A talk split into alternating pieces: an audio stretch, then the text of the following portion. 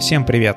С вами Александр Глушков. Вы слушаете подкаст «Системный маркетинг». Сегодня у меня в гостях Александр Ивасечко из IT Agency, с которым мы поговорили про выстраивание отделов продаж и, в частности, взяли B2B сегмент с чеками от 100 тысяч рублей, разобрали то, как этому подходить вообще к созданию отдела продаж, какая должна быть мотивация у менеджеров, вообще какая должна быть структура и на что обращать внимание в первую очередь. Кстати, если вам необходим надежный и хороший подрядчик по диджитал-маркетингу, можете обращаться ко мне. У меня большое количество знакомств в этой индустрии, большое количество агентств и просто отдельных исполнителей. Я смогу в зависимости от ваших целей подобрать вам идеального исполнителя, который не сбежит и который умеет реализовывать те задачи, которые у вас есть пишите мне напрямую, либо заполняйте форму, ссылка на которую находится в описании. Переходим к выпуску. Саша, привет, расскажи о своем опыте в продажах, в построении отделов продаж, вообще о том, чем ты занимаешься. Привет. Сейчас вкратце рассказать то, что накопилось за 20 лет, даже чуть больше. Наверное, так. У меня есть опыт построения систем продаж. В основном я работаю, подключаюсь в двух вариантах. Вариант первый — это когда нет вообще ничего, то есть у компании нужно запускать новый продукт, возможно, уже протестировали сам продукт, есть на него спрос, и надо выстраивать продажи и выстраивать все. А второй вариант который мне как-то больше нравится, это когда уже есть продажи, уже так или иначе все выстроено, и переходим к этапу масштабирования, а вот первым пунктом надо выстроить какой-то порядок, навести систему, и я вот здесь как раз тоже подключаюсь к компаниям. Вот. А так, э, по большей части, исторически сложилось, что мой опыт продаж в сфере сложных консалтинговых услуг. Сейчас SaaS еще подключаюсь часто. Ну, то есть и мне самому интересно, и то, что хорошо получается, как, как раз продавать то, что нельзя вот так взять и пощупать в руках. Тут такой большой простор для творчества. А в, IT и Agent сейчас вот я как раз работаю. В основном клиенты, к которым обращаются, это как раз по построению отдела продаж или развития бизнеса. То есть мы смотрим на это комплексно. Слушай, отлично. Давай тогда перейдем к основной части нашего выпуска. Сегодня она будет такая немножко нестандартная, то есть я не просто тебя буду спрашивать, как что устроено, а пойдем на примере. Примером будет маркетинговое агентство, это там пример того, в котором я работаю или который у меня есть, и мы продаем услуги, которые нельзя пощупать. Это различные там настройки реклам, различные там продвижения, чеки от 100 тысяч и полный беспорядок в продажах. Тебя я хотел бы помучить э, в сторону того, с какой стороны наводить этот порядок, с какой стороны вообще приступать к построению нормальной системы продаж, которая будет прогнозируемая, понятна и прозрачна. Прикольно, что уже есть что-то и есть какой-то беспорядок. Это хорошо. Давай. Тогда начнем. Ну, с, с чего вообще нам надо поступаться к этому? Может быть, почитать книжек и сразу взять оттуда какую-то модель продаж и пытаться ее применить к себе, либо а, ориентироваться на то, что есть сейчас, и каким-то образом улучшать какие-то отдельные элементы того, что есть сейчас? Знаешь, наверное, надо начать с вопроса, а зачем что-то менять и что-то делать, или там что-то выстраивать. Может быть, звучит банально, но это важно, потому что под вопросом «зачем» сюда можно вписать и цели, которые вы хотите достичь компания в плане развития. Это, возможно, какие-то финансовые показатели, выйти на определенную выручку, которую либо не получается, либо до этого вы даже не стали перед собой такие задачи. Например, вы прошли какой-то этап MVP, а когда уже подтвердили спрос, есть клиенты, ну все, как делаем хорошее дело, надо дальше развиваться. И назревает как раз вот тот второй сценарий, о котором я вначале говорил, это масштабирование. Поэтому первое бы я с чего начал, это ответил на вопрос, что вы хотите. Еще раз повторюсь, что, возможно, это как-то звучит уже избито, но на самом деле приходится постоянно с этого начинать, потому что когда задаешь вопрос, ну а что, как, куда, какие цели по деньгам, то оказывается это такой пробел. Понятно, там, чем больше, тем лучше, да, ну, в общем, серьезно на эту тему не задумывались. Я предлагаю вот первое это начать с того, чтобы посчитать. Ну, по крайней мере, обозначить цифры, какие-то ориентиры, с интервалом, ну, минимум на год, то есть для того, чтобы прицелиться, да, на Луну, а там уже по ходу и через забор можно перепрыгнуть. На год, на квартал, на месяц, то есть э, год это будет ориентир, квартал это какие-то уже могут быть планы. Даже если они, скажем так, из серии пальцем в небо просто для себя расставили, то они должны быть для того, чтобы вы могли в процессе даже проверить, не слишком ли вы завысили, может быть, что-то подправить. То есть это все-таки как такой маяк. Планы на месяц – это уже то, что вы будете пытаться выполнить, заодно проверив все свои предположений, гипотез. То есть оно должно быть. А дальше на это нужно будет потом базировать, строить. Это как будет стержень, вот план. На базе его нужно будет выстраивать вообще всю дальнейшую работу. Если коротко, то весь отдел продаж вся выстроенная модель, вся система, она должна вести к тому, чтобы выполнять планы по компании. Тоже здесь такой момент, казалось бы, вроде бы очевидный, но то, что я наблюдаю очень часто, например, планы по продажам, если прям такую декомпозицию сделать у менеджеров, они в отрыве от планов компании. И простейшее зачастую действие — это привязать мотивацию менеджеров к планам компании, и уже какая-то начинает идти движуха, динамика и вообще все интересно и здорово. То есть это вот к вопросу, для чего и зачем. Второй, наверное, был вопрос, который бы я задал, вернее, цель уже, который бы задался. То есть ты сейчас говоришь о том, что уже что-то есть, уже как-то это происходит, хоть это хаос, может быть, бессистемно, хотя, возможно, есть в этом какая-то система но есть результат. Я вообще сторонник не в книжке идти, а в практику. Да и вообще, в принципе, мой путь, он такой через практику. Я как бы такой сначала что-то узнавал и получал результаты на практике, а потом оказывалось, что этому уже есть какие-то обоснования, методология, ну и так далее. Вот. Скорее всего, в моем представлении вся теория — это попытка описать успешный опыт, который получился на практике. Я ни в коем случае не говорю, что теоретические знания, они не нужны и не важны. Это очень важно, потому что это позволяет как раз влиять на результаты как-то осознанно, не интуитивно, а осознанно. Но на первом месте я всегда ставлю практику, и поэтому, что бы я сейчас делал? Вы уже как-то продаете, и первую бы задачу я бы вот в построении системы поставил цель упаковать весь успешный опыт продаж. То есть те действия, которые вы сейчас делаете, они приносят результаты, и вот их надо вычленить. А они есть, это может быть делается неосознанно. Кого спросить, что делать для того, чтобы получить результат, непонятно. Ну, просто никогда зачастую нету задачи сразу же это описывать, просто делаем, лишь бы там, возможно, выжить или заработать, ну, на энтузиазме и так далее. Это важный этап, этап какого-то запуска. А дальше вот важно это не растерять и собрать какой-то бизнес-процесс, то, что к этим результатам приводит. То есть какие конкретные шаги я имею в виду, то есть что нужно делать каждый день. То есть мы, получается, идем все-таки вот от того, что есть, мы пытаемся формализовать то, что есть, каким-то образом уже посмотреть на это со стороны. У меня еще, наверное, есть такой вопрос, он больше относится все равно, наверное, к зачем, к тому, что мы уже обсудили. Это про порядок. Что первично выстраивать? Это отдел маркетинга или отдел продаж? То есть если есть э, компания, как в во многих таких B2B услугах зачастую там 80% лидов приходят это по сарафанному радио. Нужно ли в таком формате вообще как-то систематизировать продажи или достаточно выделить там одного-двух человек, которые будут обрабатывать вот эти вот входящие лиды, пришедшие по сарафану, которые и так достаточно такие подогретые? Или сначала лучше все-таки выстроить маркетинг, а потом уже встраивать продажи? Мне кажется, пока ты задавал вопрос, там уже ответ кроется. Что первое, курица или яйцо, да? Я бы не уходил в какие-то крайности.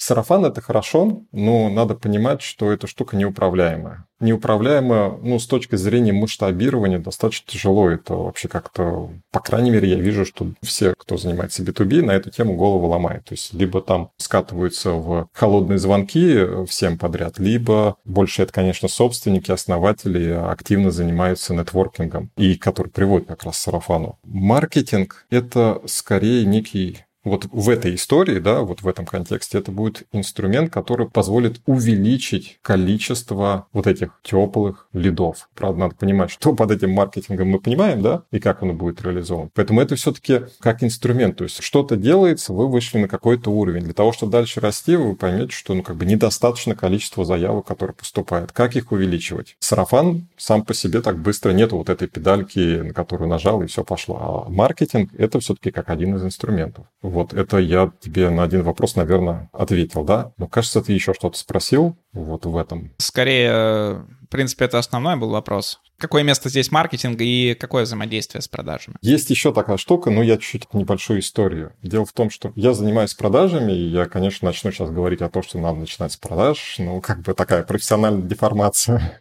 произошла. Но на практике получается интересная штука, что вроде бы идешь настраивать участок продаж, тянешь за эту ниточку, а по факту получается, что нужно и в другие участки лезть. И в маркетинг, и в продукт, и бывает даже экономику бизнеса надо построить. То есть как бы вопрос там не в том, что конкретный отдел продаж или менеджер плохо продает, а просто другие звенья, они не синхронизированы друг с другом. Я против той истории, когда вот где маркетинг, где продажи, кто лучше, кто хуже, с чего начать, первый, второй. Наверное, как надо одновременно смотреть. Когда маленькие компании, в смысле вот стартапы, обычно в роли SEO ну, вот человек, который выступает в роли SEO, он как раз смотрит комплексно на все. И на маркетинг, на продажи, и на продукты. Когда компания развивается, то начинают рушиться связи между продажами и маркетингом. И вот здесь как раз и появляются некие проблемы роста. И вот, на мой взгляд, очень важно вот это такое видение, product vision, скажем так, сохранить, потому что ну, простейший пример сейчас, чтобы не, не умными словами, как я это вижу. То есть на этапе рекламы, а это часть как раз маркетинга, мы привлекаем человека, ну, вместе с тем этой рекламой начинаем, цепляя его, формировать какие-то ожидания, что он сейчас по ней перейдет и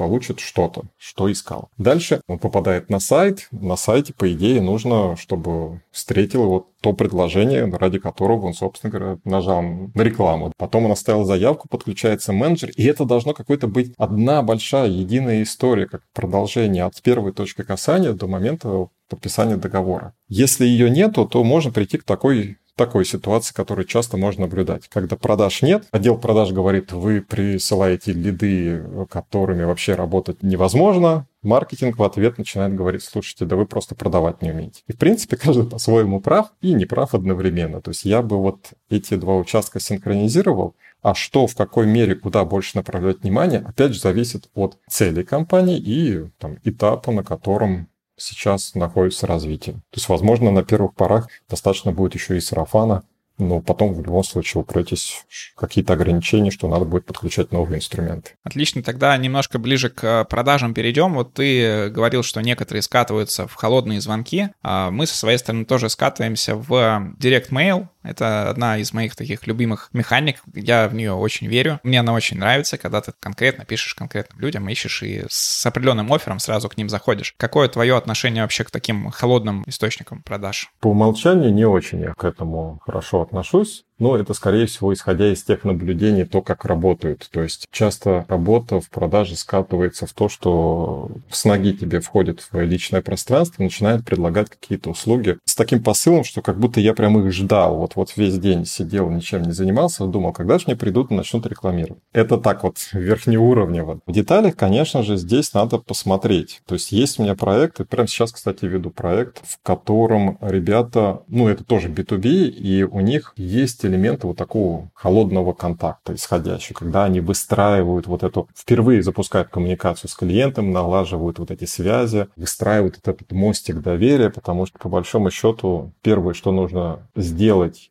и заслужить, и это, на мой взгляд, участок продаж имеет большое влияние здесь. Это вот заслужить доверие у того потенциального клиента для того, чтобы, как бы, если платить, то он уже вопрос, кому у него не стоял. И вопрос, как это доверие? То есть, как бы вот здесь как эту коммуникацию выстраивать? Здесь ответ на вопрос такой, что надо понять, что тебя примут только в том случае, если ты не просто пришел взять, да, то есть как бы мое предложение там о сотрудничестве, оно на самом деле скрывает то, что дайте мне денег, мне очень хочется заработать. А заходить со стороны пользы для клиента, то есть выстраивать таким образом процессы, чтобы коммуникация с тобой, если ты менеджер, например, по продажам, еще на этапе знакомства вот сам клиент чувствовал, что даже если он ничего не купит у тебя, он какую-то пользу из этого вынесет. Рассказываю, может быть, сложно, но это непростая задачка на самом деле, то есть вот выстроить контакт так, чтобы даже если у вас не срослось, то есть вы не хлопнули дверью, а продолжали дружить, сотрудничать, потому что это так или иначе как-то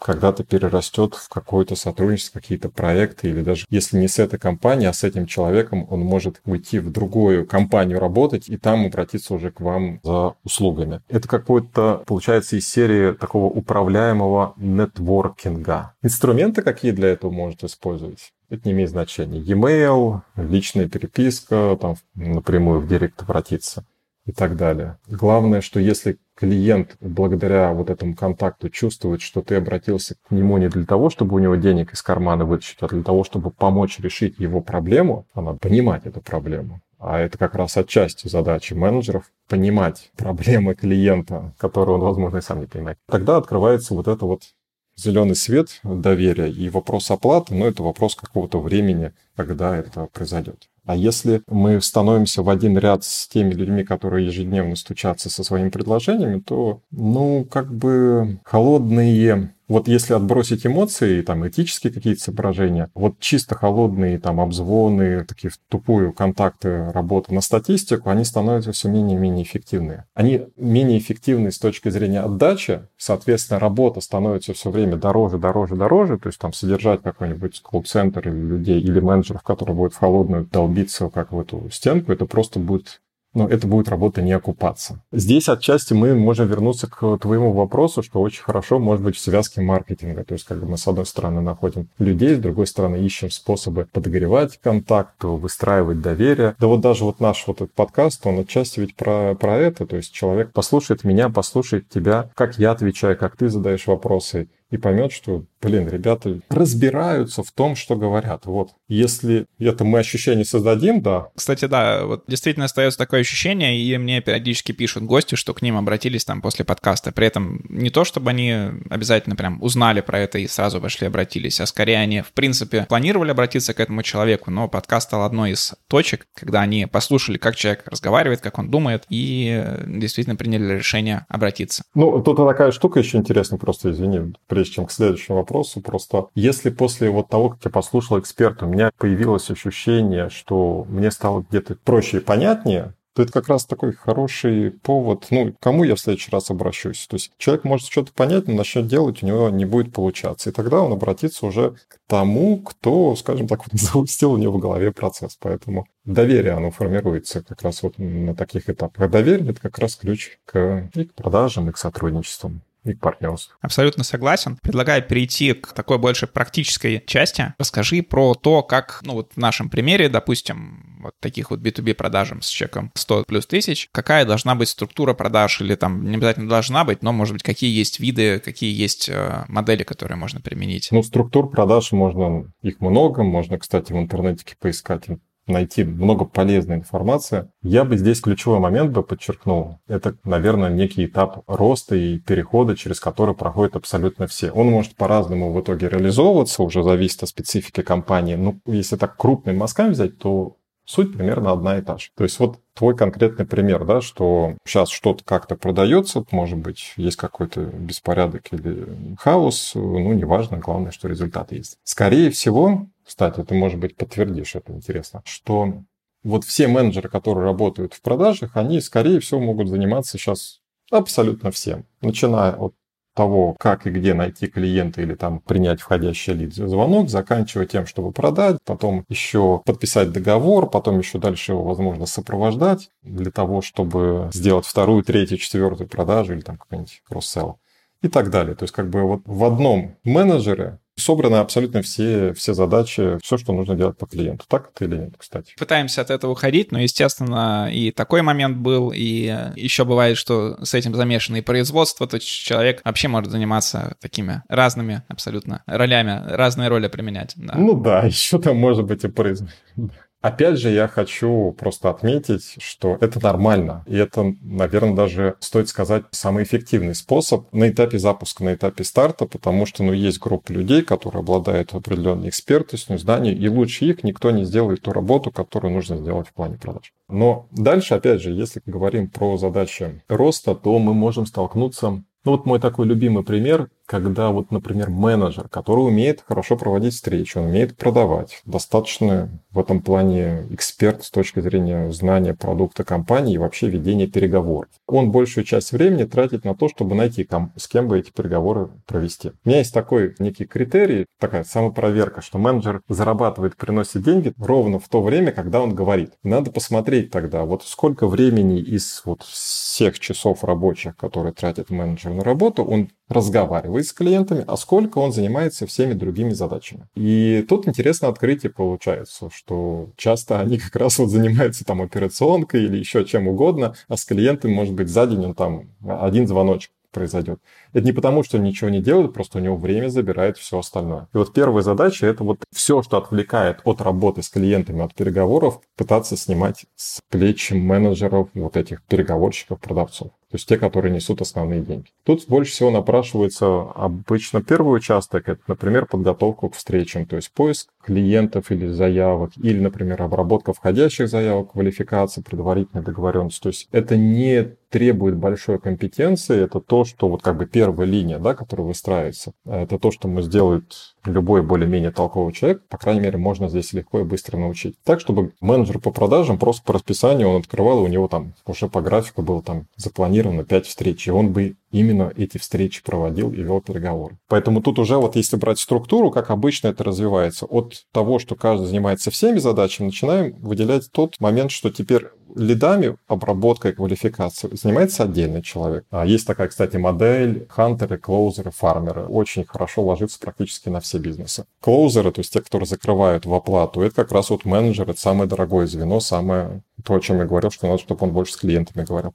Дальше клиент заключил сделку, договор есть, и важно с ним дальше работать, то есть сопровождать, сюда хорошо подключать уже аккаунтов. Тоже снимать с плеч менеджеров по продажам, потому что иначе можно столкнуться с такой штукой, что менеджер наработает базу клиентов и перестанет продавать, просто потому что не надо продавать для того, чтобы выполнять план его план будет выполняться вот этой базой, которую он работает там за годы. Он просто с ними там раз в недельку поддерживает контакт, продлевает договора и все. Для менеджера это кайф, здорово для бизнеса, ну, как бы он не развивается. Мы здесь в этот момент останавливаемся. Поэтому надо вот сильную сторону направить вот на те участки, которые требуются. Вот если в итоге резюмировать, первое такое изменение структуры, начинаем выделять людей по функциям, те, которые занимаются приемом, обработкой входящих заявок, это раз. Дальше, второе, это, собственно говоря, те, которые превращают заявки в клиентов, то есть добиваются первых покупок. То есть самая сложная продажа – это первое, когда стоит выбор, кому доверить деньги. Потому что дальше, если не облажаться,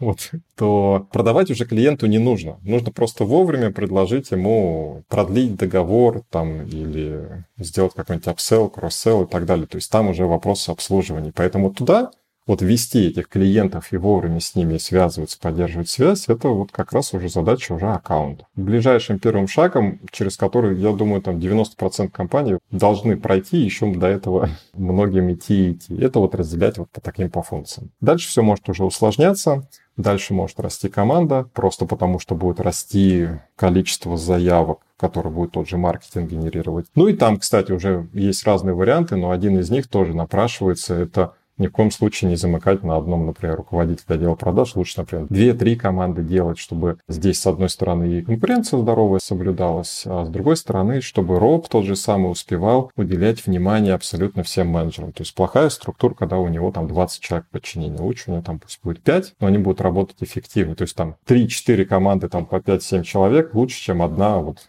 большая в лице одна. Тут уже пошли вариации. Вот, поэтому первый шаг как бы обозначен. Хорошо, смотри, а расскажи про мотивацию менеджеров. То есть если вот взять ту схему известную, про которую ты рассказывал, про там фармеров, хантеров и так далее, то есть мы примерно так и работаем. То есть вот те, кто фаундеры, которые ищут, они получают оплату за конкретную единицу контакт, который они нашли. Те, кто продает, получает, соответственно, там какой-то процент с э, продажи, с первого чека, либо там со всех последующих чеков, но там поменьше процент. И третий вариант — это аккаунт-менеджер, у них уже вообще абсолютно другая мотивация, то есть они ведут клиента и получают получают некий процент тоже с того, что этот клиент есть, либо есть какие-то апселлы. Насколько такая мотивация адекватна? Может, какие-то есть еще более интересные, более рабочие схемы? Есть предложение сразу а, обозначить один момент, что нет правильных и неправильных схем. Хотя хочется найти волшебную таблетку, да, от всего. Просто любые решения, какие бы мы ни приняли, они приводят к одним или к другим результатам. Это важная просто вот такая отрезвляющая штука, чтобы просто не пытаться искать какой-то супер универсальный рецепт, который будет, кстати, подходить под все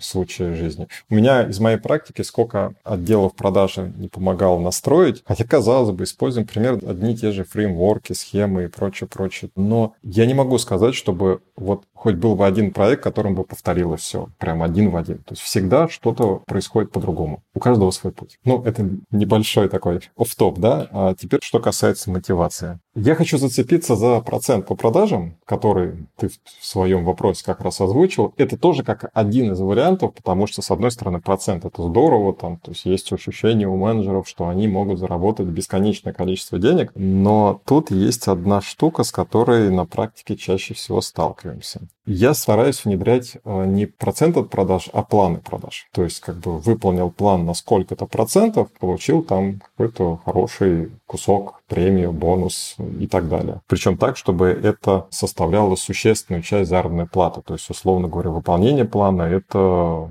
одна зарплата, невыполнение плана, то от заработной платы у тебя останется, которую ожидаешь, там, процентов 40. Ну, я к тому, что бонусная часть должна 60% зарплаты приносить. А что с процентами не так? Вопрос такой, в чьих руках управление продажами должно быть? Вот, э, в смысле, то, куда компания хочет прийти. Я думаю, собственник. Да. А, что получается на практике? Если мы менеджера награждаем мотивацией процент от продажи, то есть как бы рассчитывая на то, что это человек, который думает, что ну ведь больше продаст, больше заработает, и мы на этой модели будем строить свой бизнес-компания, то, во-первых, надо понимать, что у каждого своя какая-то мотивация, уровень такой нормы, и если человек вышел на какой-то заработок, который его вполне устраивает, он больше усилий прилагать не будет. Может, звучит парадоксально, но на практике так. То есть он может заработать там 200 тысяч рублей, но он остановился на 60, его устраивает для того, чтобы закрыть все свои дыры в семейном бюджете. И больше усилий не будет прикладывать. Это такой момент. получается, что менеджер сам решает, сколько денег заработает компания, если мы его просто чисто на проценте держим. Сколько он решил заработать, столько и в компании придет. И, непонятно, как этим управлять и как планировать свою выручку, потому что надо дальше заклад, ну, забегаем на несколько шагов вперед, то есть если мы подключаем маркетинг, там мы планируем рекламные бюджеты, надо понять вообще, сколько денег мы туда должны влить, чтобы в итоге экономика сошлась. Когда мы ставим планы по продажам,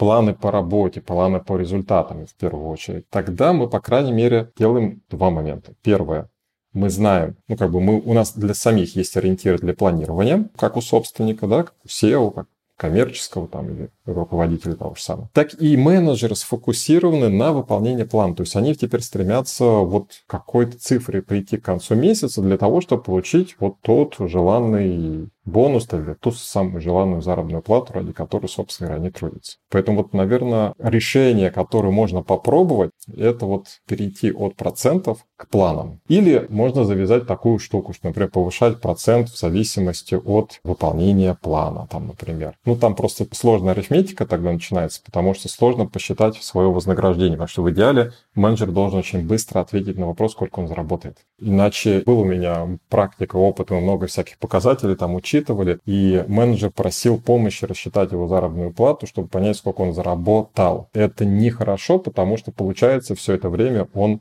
не понимал, каким деньгам приходит, а значит, он, ну, как бы не влиял на этот результат. То есть, сколько получилось, столько получилось. Тоже нехорошо, поэтому здесь не надо усложнять. Это по процентам. И, может быть, и первому самому началу нашего разговора вернуться. Важно любую мотивацию привязывать к плану продажам по выручке в компании. И если мы делаем декомпозицию, раскладываем условно, вот мы хотим получить какую-то сумму, сколько-то заработать. Для этого мы точно понимаем, какую выручку нужно сделать. Для этого мы раскладываем на то, ну, зная там средний чек, сколько сделок мы должны заключить, сколько для этого лидов нужно получить, сколько для этого менеджера по продажам нужно. То есть мы это можем разложить на какие-то составляющие. И дальше теперь у каждого менеджера должен быть свой кусочек, который он должен выполнить. То есть, если нам надо обработать там 100 лидов, значит, должен быть какой-то, у кого-то должен быть план, мотивация, привязана к плану в 100 лидов. Вот, если кто-то должен там сделать сколько-то продаж, должен быть 50 продаж. Должен быть менеджер или там группа менеджеров, которого будет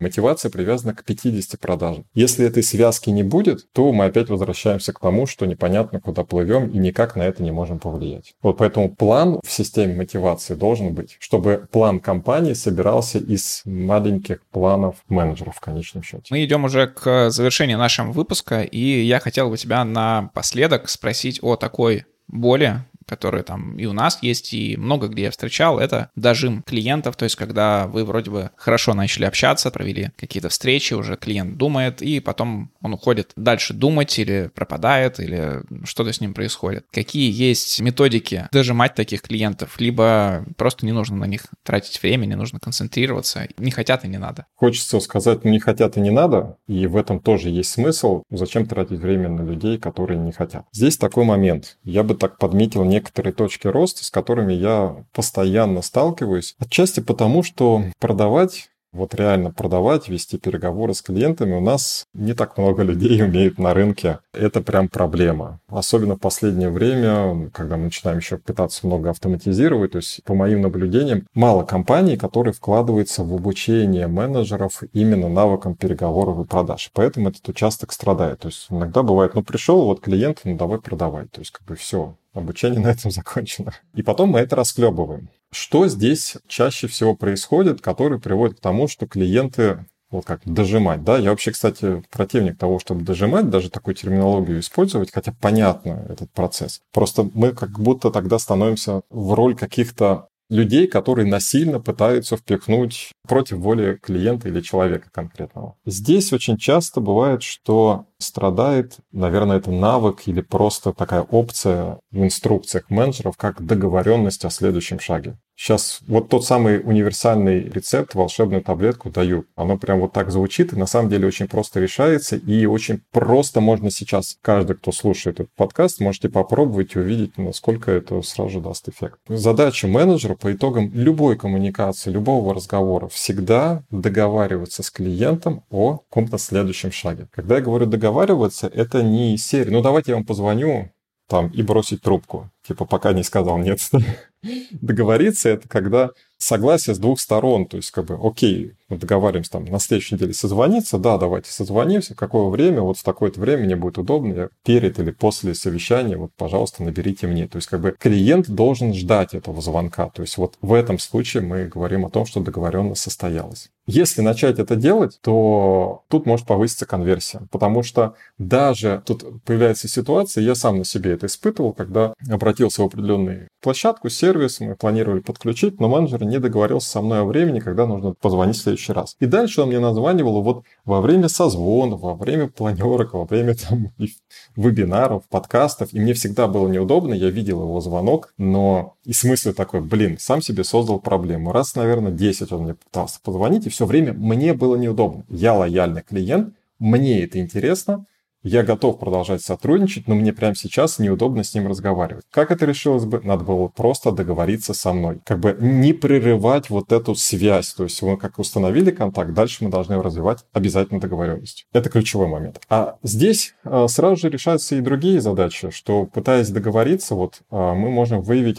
увидеть то, что клиент как бы и не настроен с нами договариваться. И я тогда менеджерам обычно рекомендую, слушайте, ну помогите тогда клиенту отказаться, потому что отказ это тоже хорошо. Это некий результат. То есть мы уже закончили работу, мы не будем тратить на клиента время а он от нас не будет бегать. Вот, любой результат, любая договоренность, даже если она отрицательная, это тоже результат, ну, зафиксировали, поехали дальше.